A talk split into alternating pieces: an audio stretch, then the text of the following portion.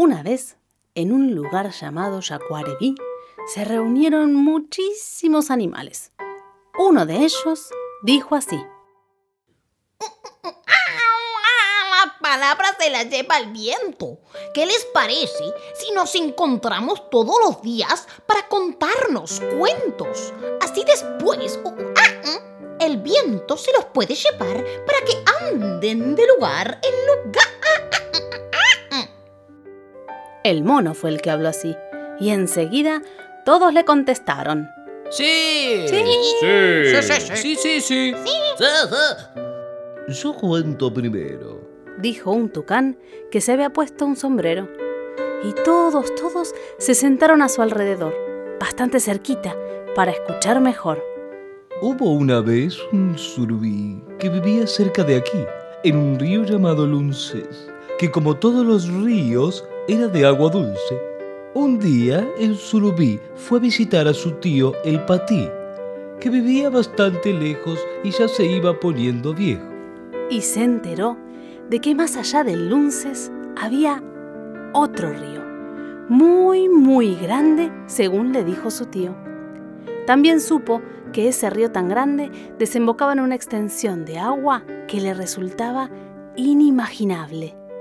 Se llamaba mar y ocupaba muchísimo, muchísimo lugar. Y además no era de agua dulce como la que él conocía. Era agua salada, con olas gigantescas que siempre, siempre se movían. Y había muchos peces de distintas formas y colores y barcos que no andaban a remo, sino con motores. El surubí sintió un gran deseo de conocer el mar, algo que para él era totalmente nuevo. Pero apenas se lo comentó a sus amigos, le dijeron que mejor se quitara esa idea de la cabeza, porque nunca, nunca, jamás iba a poder realizar semejante proeza. Nosotros estamos acostumbrados al agua dulce. Le dijo la boga. No podemos vivir en agua salada. Si te vas al mar, no vas a durar nada. El agua salada debe ser horrible. Dijo el bagre. Me parece que es más fea que el vinagre. Debe ser cuestión de costumbre. Dijo el surubí. Si es buena para otros peces, ¿por qué no puede serlo para mí? Pero nosotros somos peces de agua dulce y siempre vivimos en el Lunces. Dijo el dorado. ¿Crees que es posible habituarse a otro mundo en solo unos segundos? Yo tengo un gran deseo de conocer el mar. Dijo el surubí. Debe ser algo muy hermoso y yo nunca lo vi. Después estuvo pensando unos cuantos días y finalmente tuvo una idea que le hizo sentir mucha alegría. Le pidió a un marinero que había conocido en la primavera que le llevara toda, toda la sal que pudiera.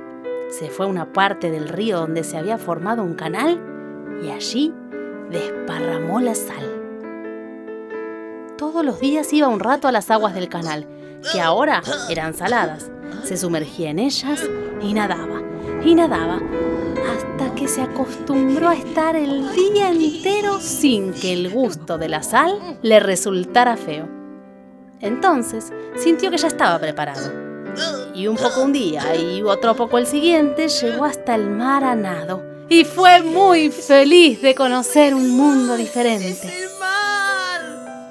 Y cuento contado, este teatracuento se ha terminado. El surubí y el mar de Adela Bach.